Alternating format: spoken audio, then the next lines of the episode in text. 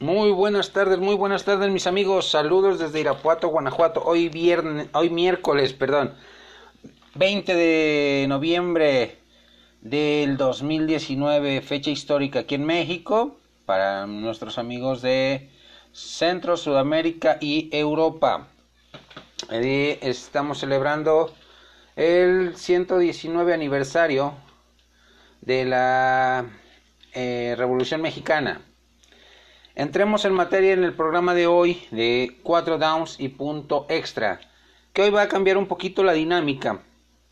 El punto extra va a ser conversión de dos puntos en esta ofensiva rápida. El primer eh, down a jugar tiene que ver con lo acontecido el día sábado de la semana pasada, donde eh, se llevó a cabo el tryout eh, privado que organizó Colin Kaepernick, al cual nada más se presentaron ocho equipos, lamentablemente. ¿Por qué? Porque la, la liga quería eh, que no hubiera acceso a medios, que no sabían quiénes iban a ser los receptores, o sea, algo poco transparente para un evento en el cual un quarterback de 32 años, como lo es Colin Kaepernick, que ha sido bloqueado por la liga eh, desde el 2016 a la fecha, no ha encontrado equipo. La temporada pasada eh, tuvo un llamado de los Seattle Seahawks, no, no llegaron a un acuerdo, etcétera, etcétera. Lo que yo pude ver en el tryout de Colin Kaepernick eh, es justamente que a sus 32 años se mantiene en gran forma y se los había comentado yo en programas anteriores cuando tocaba el tema de Kaepernick. Eh, se ha mantenido entrenando, no sabemos que no es lo mismo entrenar, lanzar pases, simular las rutas con receptores diversos a situaciones específicas de juego. Eso es un hecho. Mm, se filtró también la semana pasada que había 11 equipos interesados. Se me hace eh, una buena cantidad de equipos, pero muy, eh, la mayoría con muy pocas probabilidades. Los que más se acercan o se hubiesen acercado si estuvieron presentes en el tryout de Kaepernick este fin de semana, eran los Chicago Bears que ocupan un quarterback veterano que lidie y, que sea tutor de Michel Trubitsky. Situación que le vendría muy bien a Colin Kaepernick. Eh, Miami, otro de los equipos interesados. No lo veo muy factible. ¿Por qué? Porque tienen a Josh Rosen una ex primera selección eh, global de los Arizona Cardinals que no le tuvieron la paciencia suficiente en el equipo eh, petirrojo y lo mandaron a Miami. Está siendo suplente de un veteranazo como eh, Fitzpatrick y no ha mostrado esa categoría, ese cartel con el que llegó a la NFL. Indianápolis se mencionaba que era otro equipo interesado. Definitivamente Indianápolis no, no veo por dónde. Eh, el quarterback que tiene Indianápolis actualmente, eh, Jacoby Brissett, eh, está haciendo las cosas muy bien, está jugando a un buen nivel. el, el, suplente Brian Hoyer es un buen administrador de partidos, ya veterano. Ese es un hecho. Eh, Tennessee era otro equipo de los interesados. Tiene Ryan Tannehill, otro, otro quarterback joven que llegó a Miami como primera selección global del equipo de Miami, pick de primera ronda, pero no dio el estirón. Lo mandaron a Tennessee. Ahorita está cubriendo la ineficacia o la ineficiencia de de Marcus Mariota, otra, otro coreback de primera ronda, eh, drafteado por Tennessee, que no ha dado el estirón. Eh, ya he platicado con ustedes sobre lo que sucede con eh, Marcus Mariota, que no, no le han cambiado de coordinador ofensivo cada temporada, situación que para cualquier mariscal de campo es incómodo, es eh, complicado, porque apenas le estás agarrando el, hilo a un sistema ofensivo y de golpe y porrazo te lo cambian. Y te cambian a otra mentalidad, a otro sistema, aunque es lo mismo lanzar el balón, correr. Pero son, son diferentes maneras de llamar las jugadas, diferentes eh, voces para eh, eh, mandar cada una de las, de las jugadas y te genera confusión. Otro de los equipos interesados era Seattle, pero Seattle tiene a, al jugador más valioso, o el posible jugador más valioso que es Russell Wilson. Y detrás de él tiene a otro quarterback, que ahorita no tengo el nombre, creo que es de Sean Kaiser, otro, otro quarterback joven, que lo conoce muy bien el entrenador en jefe eh, Pete Carroll. Es otra de las opciones descartables para Colin Kaepernick. Y Carolina. Carolina eh, le va a dar las gracias a Cam Newton porque no está sano, porque no está recuperado al 100%, porque va eh, evolucionando muy bien eh, Kyle Allen y no encajaría el Kaepernick en el sistema de, las Panteras. Eh, los Gigantes de Nueva York, otro equipo de los que se veían interesados. Como tutor de em, Daniel Jones, eh, egresado de Duke, eh, pick, de, pick número 6 de este draft para los Gigantes, me parece muy, muy, una muy buena opción Kaepernick. Eh, pero le, tienen que ponerle una mejor línea ofensiva. Tiene Saquon Barkley, tiene buenas armas aéreas, pero sí tienen que, que reforzar ese, ese, ese, lado, la línea ofensiva. Sería muy buena opción también entrar con los gigantes de, de, de Nueva York. Se mencionó también Cleveland Browns. Cleveland Browns, descartémoslo totalmente. ¿Por qué?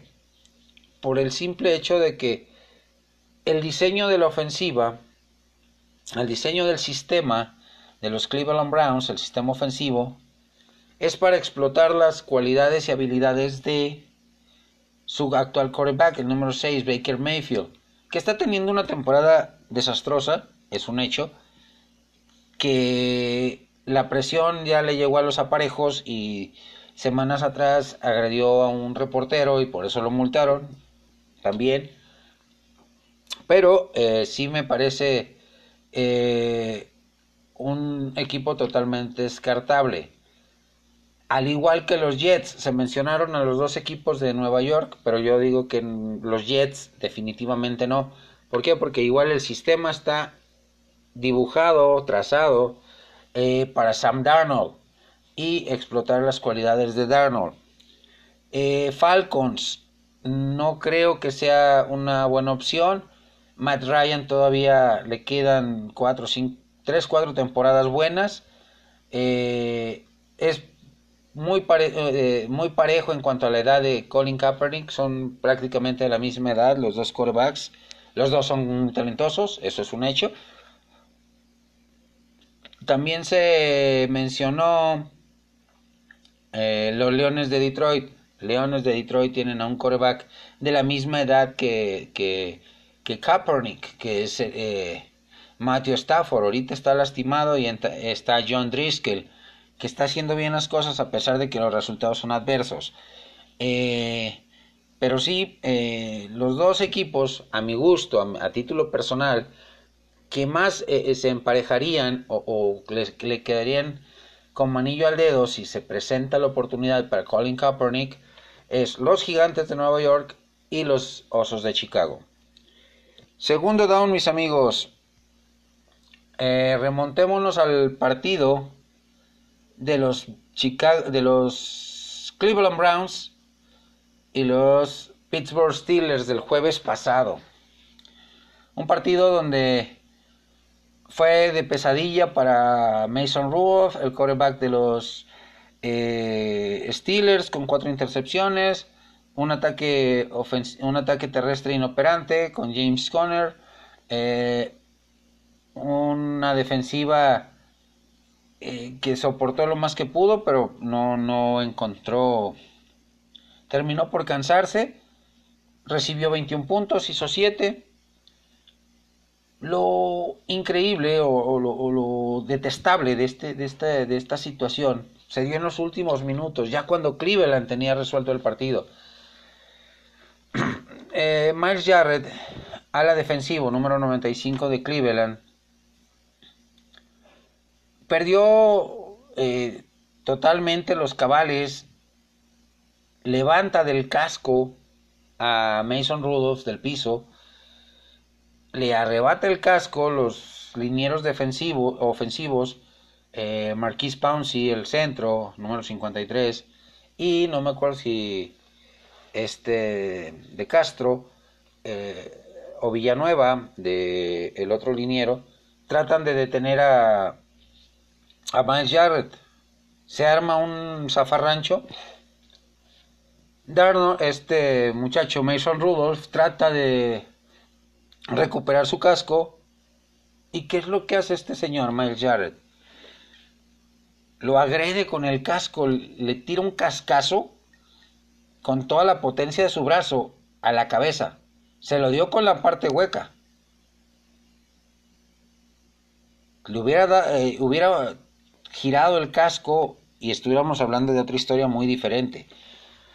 Ya la liga eh, se pronunció, dio las, sanciones que tenían que dar y las multas eh, sobre este penoso incidente, que nada tiene que ver con lo que les he mencionado yo cuando, cuando son juegos divisionales. Sí se juegan a una intensidad diferente definitivamente se juegan a una intensidad diferente. Pero esto que vimos de Miles Jarrett perdiendo la cabeza totalmente, eh, siendo un Neandertal totalmente, eh, eh, absolutamente, no, nada tiene que ver con la pasión y la intensidad con la que se juegan los encuentros divisionales. eso me queda más que claro ha sido suspendido indefinidamente, eh, apeló ya el castigo Miles Jarrett. Lo seguro es que el resto de esta temporada el número 95 de Cleveland no va a jugar. Eh, es lamentable que una ya teniendo ganado el partido, que ya estando en el último minuto y medio se dé este tipo de situaciones. Eh, no dimensionó Miles Jarrett eh, o, la adrenalina se le subió más arriba de los niveles que tenía que estar para hacer una tontería como la que hizo. Eh, sin duda, sin duda, la sanción va a ser ejemplar. El agente de Mason Rudolph, el quarterback de Pittsburgh, está buscando los medios suficientes y los argumentos suficientes para presentar cargos eh, legales, cargos policiales eh, en contra de Miles Garrett por eh, argumentando intento de homicidio por el cascazo que le dio. Leyendo un poco de la, de la las leyes de Estados Unidos es procedente. Veamos si eh, el agente de Miles Jarrett, de Mason Rudolph, llega a esos extremos. Está en todo su derecho, pero para mí sería truncarle la carrera a un joven jugador que cometió un error. Sí, ya ha sido multado esta temporada por el golpe que le dio a al quarterback de los eh, de los Jets en su momento por eh, otro golpe mal eh, supuestamente mal dado a otro jugador. Ya fue multado ya pagó lo que tenía que pagar de esas dos acciones.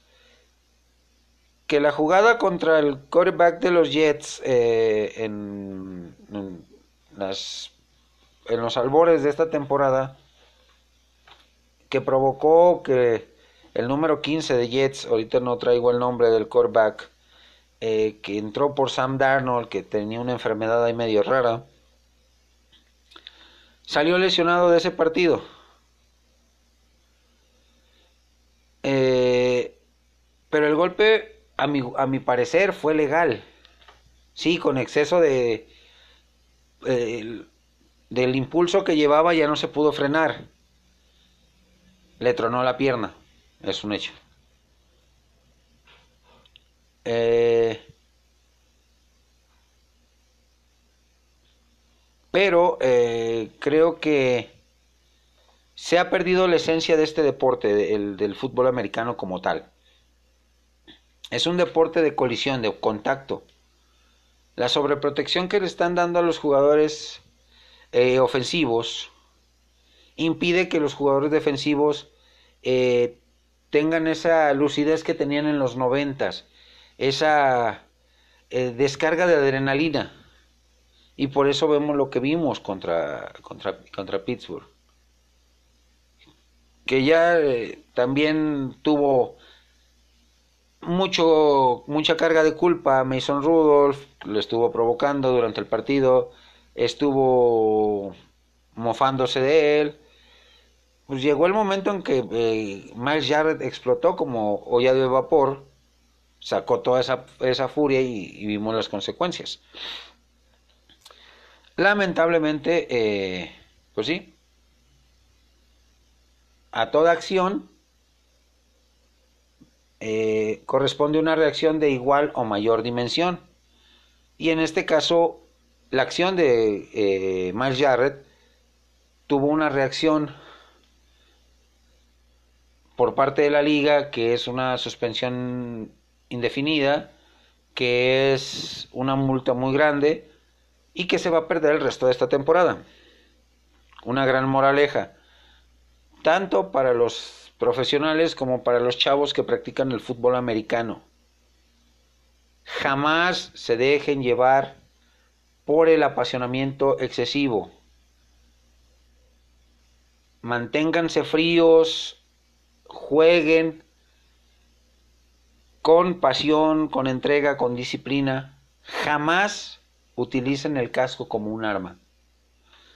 Vámonos al tercer down, mis amigos. Eh,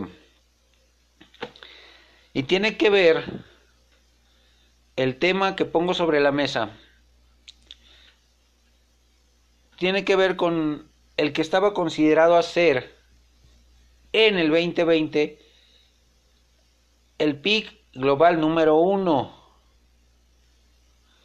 que es el quarterback de eh, Alabama, Tua Tagovailoa, el hawaiano, el samoano, quien en el partido del sábado eh, pasado contra los eh, Bulldogs de Mississippi State, lamentablemente se lesiona la cadera lamentablemente se lesiona la cadera y pone en riesgo su carrera como jugador profesional. Es la misma lesión, una dislocación de cadera, que la temporada pasada puso fin a la carrera de Alex Smith, quarterback de los eh, Washington Redskins, que está en proceso de recuperación, pero no va a ser lo mismo. Eh, Bailoa posiblemente eh, eh, llegue a la NFL no como pick número uno. Si la operación a la que se sometió el día lunes fue un éxito, la recuperación va a ser rápida, va a ser un proceso adecuado y nos va a dar eh, pauta a que lo veamos en el draft, pero no como primer pick global sino dentro del primer, de la primera ronda o segunda, segunda ronda. es lamentable, iba ganando el partido 38-7. Es un coreback zurdo de muy buen brazo, de muy buena visión de campo, muy inteligente.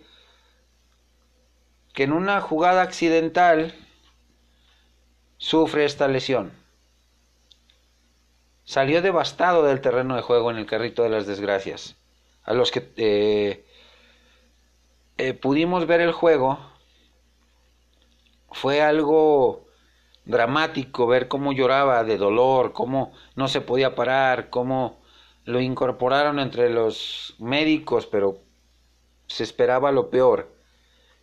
Esperemos que no sea una lesión tan grave como eh, la misma escena lo, lo, lo, apunta.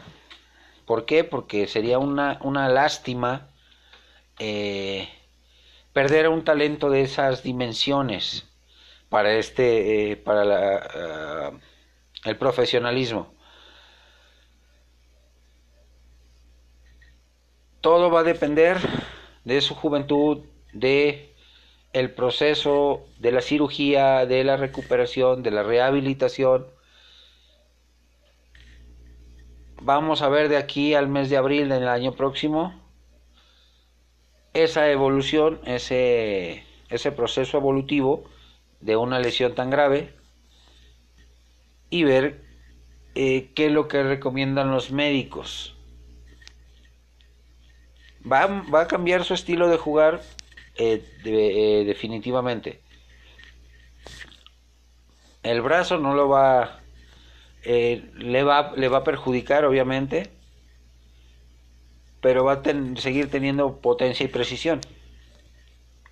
Vamos a ver qué nos dice estos meses, diciembre, enero, febrero y marzo, eh, el, proceso evolutivo de esta lesión. Juguemos el cuarto down de esta ofensiva, mis amigos, y tiene que ver con el quarterback de los Vaqueros de Dallas, Dak Prescott. Para muchos es un quarterback chambeador, el cumplidor, que no merece un contrato eh, de, más de 30 millones de, dólares por temporada.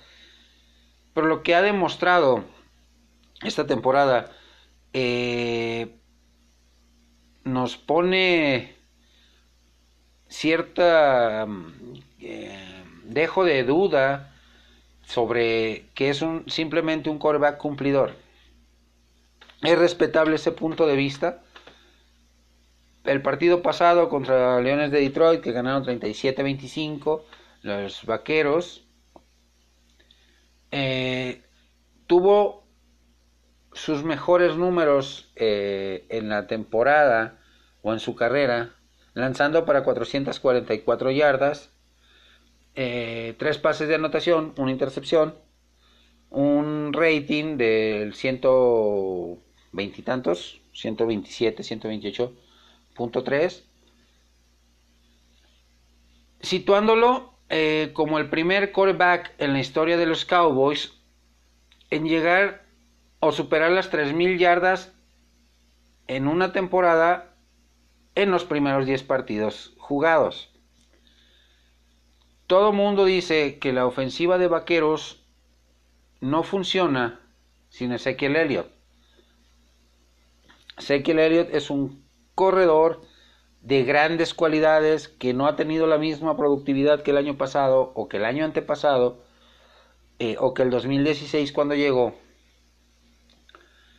y que le ha delegado un poquito esa presión al quarterback Prescott de ganar los partidos con el brazo. Y se, eh, se han complementado bien Tony Pollard el novato en el backfield con Ezekiel Elliott y los receptores abiertos Gallup, eh, Cobb, eh, Amari Cooper, eh, Tavon Austin, eh, las alas cerradas, Blake Jarwin, el veteranazo Jason Witten, una buena línea ofensiva, una defensiva sólida, que le llegó una pieza de complemento como lo es Michael Bennett, que ha hecho las cosas bien en estos partidos, ha cerrado un poquito la boca y ha dejado que su talento hable, no tanto eh, lo parlanchín y, bocón que es, Por su parte, eh, Prescott pues, ha, tenido eh, buenos números, se ha, evolucionado, ha crecido y lo tienen como el segundo de mayor cantidad de yardas por aire en la temporada regular, el primero eh, con el más alto rating de quarterbacks de, la temporada. Eh, pero vuelvo e insisto, para mí, si yo fuera Stephen Jones o Jerry Jones, eh, y tendría que soltar un contrato de mucha cantidad de dinero para el quarterback Prescott, como se los he dicho en programas anteriores. Si llega postemporada, está en el rango de los 27 a los 33.5 millones de dólares. Si llega, si en postemporada llega hasta la final de conferencia, del 33.5 a 38.5. Y si llega al supertazón y gana el supertazón, estamos hablando de un contrato de 38.5 a 41.5 millones de dólares por temporada. Pero sí y solo si gana el Supertazón, le podemos garantizar eh, o se le puede dar un contrato de 40 millones por temporada garantizados o más. Es, es la única forma en que eh, el quarterback del equipo de la Estrella Solitaria puede asegurarse un contrato de esas dimensiones, de esas cantidades. Vamos por el punto extra, mis amigos, que como les dije, es una conversión de dos puntos. Son dos temas eh, los cuales voy a tocar en esta... Eh, ¿Cómo se llama? En este punto extra y tiene que ver con el, la el primer eh, tema a tocar es la debacle de Eli Manning, el quarterback de los eh, Gigantes de Nueva York. Un quarterback, el apellido lo dice todo, Manning un apellido ganador, un apellido histórico en la liga. Su papá, Elijah, eh, Archibald Manning, de, con los Santos de Nueva Orleans, pues no tuvo eh, grandes éxitos, pero fue un coreback que rompió el molde, que era diferente, que eh, entretenía a la gente con un equipo realmente patético como eran los Santos de Nueva Orleans en aquellos entonces. Viene su hijo, eh, Peyton Manning primero, egresado de los voluntarios de Tennessee, campeón con Tennessee, campeón con Indianapolis, eh, revolucionó la posición de mariscal de campo, un mariscal de campo muy inteligente, no muy movible, pero sí bastante inteligente, con una precisión de brazo tremenda, eh, campeón con Indianapolis, se va a Denver, campeón con Denver, se retira siendo campeón, en 2004 llega su hermano, Alaya Nelson Manning, eh, eh, egresado de la misma universidad que su padre, de, lo, de Ole Miss, que se aventó una novela ahí medio eh, dramática cuando llegó a la NFL, que no quería ir a San Diego, que lo transfirieran a los gigantes y los gigantes eh, accedieron y cambiaron a Philip Rivers, eh, a, los, a los Chargers, y los Chargers le aventaron la bolita de Eli Manning, al caprichoso Eli Manning, a el equipo de los gigantes, y la historia ya la conocemos todos. Eh, tuvo muy buenas temporadas, le ganó dos supertazones a Bill Belichick y a Tom Brady, uno con una jugada dramática rompiendo tacleadas detrás de, después de que se colapsó la bolsa de protección, eh, lanzando un pase eh, milimétrico a David Tyree en la a media cancha y que de ahí se, se suscitó la jugada con Plaxico Burres para el touchdown ganador. Eh, después el, el, primero rompiéndole la temporada invicta a los, a, los Patriotas. Esa temporada invicta del 2007. Pero su carrera vino abajo y, fue un debacle total de, de, Eli Manning, lo cual lo tiene ahorita, eh, eh, actualmente, siendo sustituto de eh, Daniel Jones, el quarterback de Duke y primeras, pick de primera ronda de los jefes, de los, perdón, de los gigantes. De tres temporadas para acá, tres temporadas o cuatro temporadas atrás a la fecha, Eli Manning perdió mucha credibilidad, perdió mucha potencia de brazo, perdió eh, mucho valor como mariscal de campo. Todavía le quedan temporadas buenas a Eli Manning, es un hecho. Dos, tres temporadas, no está tan, tan veterano, tiene 36, 37 años. Sí ha sido muy golpeado, no se ha lesionado mucho, pero eh, eh, no, le no le ha acompañado la suerte. ¿Por qué? Porque cuando tenía a Odell Beckham eran novelas tremendas, eh, peleas constantes, el ego de Odell, tirándole a Eli Manning, no jugando a, su máximo nivel, los pases se quedaban cortos, los gigantes no supieron invertir en una buena línea ofensiva, eh, le traían veteranos que ya eran, estaban en la parte final de su carrera, eh, se comían la línea ofensiva de los gigantes, eh, muchas capturas del de quarterback, se se colapsaba muy rápido la bolsa, Em,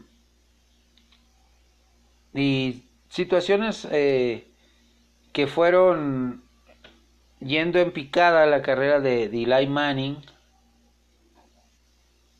que es lamentable, que si decide moverse a otro equipo, le vendría muy bien, le vendría de maravilla. Eh, para no cortar, uno, el proceso de crecimiento de Daniel Jones y dos, para darse una oportunidad de cambio de aires, de decir, ya hice lo que tenía que hacer con los gigantes, déjenme demostrar que todavía tengo gasolina en el tanque para hacer cosas interesantes, con una buena línea ofensiva, una línea ofensiva sólida, con buenos receptores, con buenos, eh, eh, un buen tándem de corredores, y hacer cosas realmente interesantes. Em, vamos a ver qué, le depara a Eli Manning en su futuro.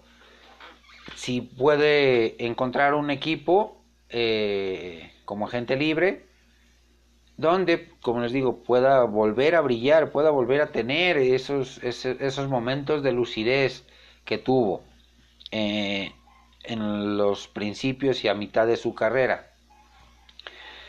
el segundo tema tiene que ver con el Monday Night Football que se jugó aquí en la Ciudad de México. Eh, felicitar a toda la afición que se hizo presente en el Estadio Azteca. Eh, el partido no fue lo suficientemente atractivo o explosivo como quisiéramos haberlo visto, los que lo vimos por televisión y los que tuvieron la enorme eh, gusto y placer de verlo directamente en el estadio. El tema altura le afectó ciertamente a los Chiefs. Eh, los gigantes, los cargadores llegaron un poquito más aclimatados. ¿Por qué? Porque hicieron campamento en Colorado Springs una ciudad que también está a un, nivel elevado del nivel medio del mar, para compensar un poquito la altura. bien, pero el partido les vino cuesta abajo. Un primer cuarto donde no tuvieron los Chargers, eh, Tino, movieron el balón, tuvieron buenas jugadas, buenas series ofensivas, pero se conformaron con goles de campo. Los Chiefs, pues sí, eh, ganaron el partido 24 a 17. Pat Mahomes tuvo números muy decentes. Eh, eh, por aire, un pase de anotación, una intercepción, 198 yardas, más de casi 60 yardas por vía terrestre. Las defensivas tuvieron buenos momentos. Philip Rivers, pues tuvo, nos demostró más bien Philip Rivers que ya debe de decir adiós al fútbol americano, que ya sus mejores años pasaron a los 38 años. Muchos pases se le quedaban cortos, muchos pases eh, eh, pues sí, muchos pases cortos, por eso vinieron las cuatro intercepciones. Eh, faltos de toque, faltos de, precisión, los pases, eh, teniendo tan buenos receptores como Mike, Mike Williams y Keenan Allen. Eh, Melvin Gordon también es un, buen jugador que sabe atrapar pases. Eh, Austin Eckler, Hunter Henry, el ala cerrado. La organización de los Chargers debe en 2020, eh, en el draft eh, de abril del año que entra, buscar en primera ronda o en segunda ronda a un coreback. Porque Philip Rivers nos está demostrando que ya los años le están pesando, que esa potencia de brazo, esa precisión que, que mostró la primera década de su carrera, los primeros 10, 12, 13 años, ha, venido a la baja, ha venido descendiendo dramáticamente. Eh, otro punto importante a tratar o, aplaudir de lo que vimos en el Monday Night es cómo 70, más de 77 mil almas cantaron el himno nacional mexicano lo entonaron eh, al unísono, se oía cada, cada estrofa. Michael Davis, el quarterback de, origen mexicano de los Chargers, al momento de estar entonando el himno nacional mexicano, eh, saludando al Ávaro Patrio, cantando, entonando las notas de, del himno, eh, cuya letra es de Jaime Nuno, español y la música es de Francisco González Bocanegra. Eh, los mariachis se hicieron presentes eh, entonando el, la canción de entrada de la transmisión de ESPN de Monday Night. Eh, al final del partido, el sonido local poniendo el Volver, Volver, Volver, de, la canción de Vicente Fernández tirándole el mensaje a la, a la liga, a la NFL, fue un éxito tu, tu evento, tiene las puertas abiertas. La negociación eh, entre Roger Goodell, el comisionado, y el presidente de México, Andrés Manuel López Obrador, está, va por buen camino. Equipos como los 49 de San Francisco, como los Pittsburgh Steelers, como los Denver Broncos, como los mismos Kansas City Chiefs que eh, quieren volver aquí a México el siguiente año, el contrato está por 2019, 2020 y 2021. Pero eh, de acuerdo a lo que la negociación se puede extender del 2021 cinco años más. Esperemos que así se dé esa negociación. ¿Por qué? Porque México es un, país eh, con gran pasión por el fútbol americano, con gente conocedora, con gente apasionada, que sabe de este deporte, que le gusta, que se apasiona con los Chicago Bears, con los Rams, con los Vaqueros, con los Pieles Rojas, con los 49, con los Delfines, con los Broncos, con los Cleveland Browns. Eh, más de 30 millones de mexicanos que nos gusta y nos apasiona este deporte, eh, quisiéramos ver uno o dos partidos por temporada regular, aunque es una... Dos partidos sí es una cantidad eh, algo fuera de la realidad, pero un partido eh, como el que vimos, con el espectáculo que se dio previo, con eh, la lluvia de estrellas de la NFL que vinieron, Tony González, Cristian Okoye, em, todos los eh, equipos, los jugadores que, se hicieron presente, eh, la historia que, como les digo, en México, eh, pues apenas hace tres años se gestó la organización y la fundación de una liga profesional con un bicampeonato del equipo de los mayas y el, y el otro campeón es el equipo de los Condors. Eh, pero la tradición del fútbol americano colegial aquí en México es, grande. El TEC de Monterrey, eh, los auténticos Tigres, los Burros Blancos, campeones de la UNEFA, eh, las Águilas Blancas, em, los Pumas, los Pumas CU, Pumas Zacatlán, Leones Negros de la Universidad de Guadalajara,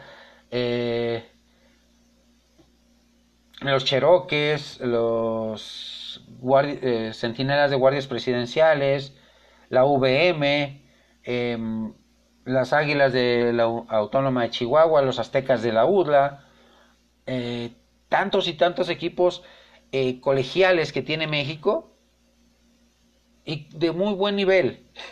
El Tazón Azteca que se juega entre selección de fútbol americano de México, y una selección de jugadores de División 2A de Estados Unidos. También ha sido un éxito eh, los campeonatos mundiales juveniles, femeniles, de fútbol bandera. Hay un gran arraigo aquí en México del fútbol americano. Y eh, la liga, como tal, la NFL,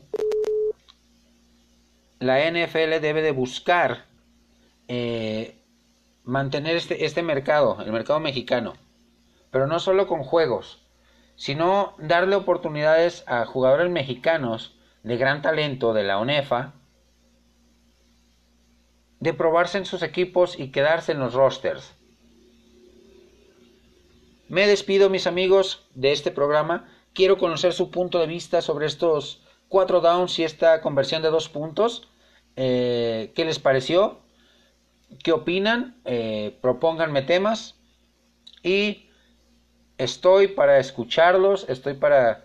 Eh, listo para el, programa de mañana, que es Pócar de Haces y Comodín, como se los dije desde, la semana pasada, que se estrenó esta sección de, los programas, que es donde doy mi análisis previo y pronóstico de cinco partidos de la, de la semana 12. Ya estamos en semana 12. Se vienen partidos muy intensos, muy interesantes. Eh, mañana les doy mi punto de vista de cada uno de ellos. Y el pronóstico eh, sobre cada partido. Me despido con un gran saludo para toda la banda del fútbol americano aquí en México. A mis amigos, eh, como siempre, Héctor Manuel Salinas de Los Cabos, Alfredo Ruiz Barrueta de la Ciudad de México, Rice, eh, Rodrigo Camacho de Guadalajara, de Argentina, mi gran amigo Fernando Fumagalli, aficionadazo de las Panteras de Carolina, eh, a todo el grupo, de España, Estados Unidos, Centro, Sudamérica, México, del grupo que al cual pertenezco orgullosamente de WhatsApp de Puro Vaquero. También para ellos un gran saludo. Nos vemos el día de mañana. Saludos y bendiciones.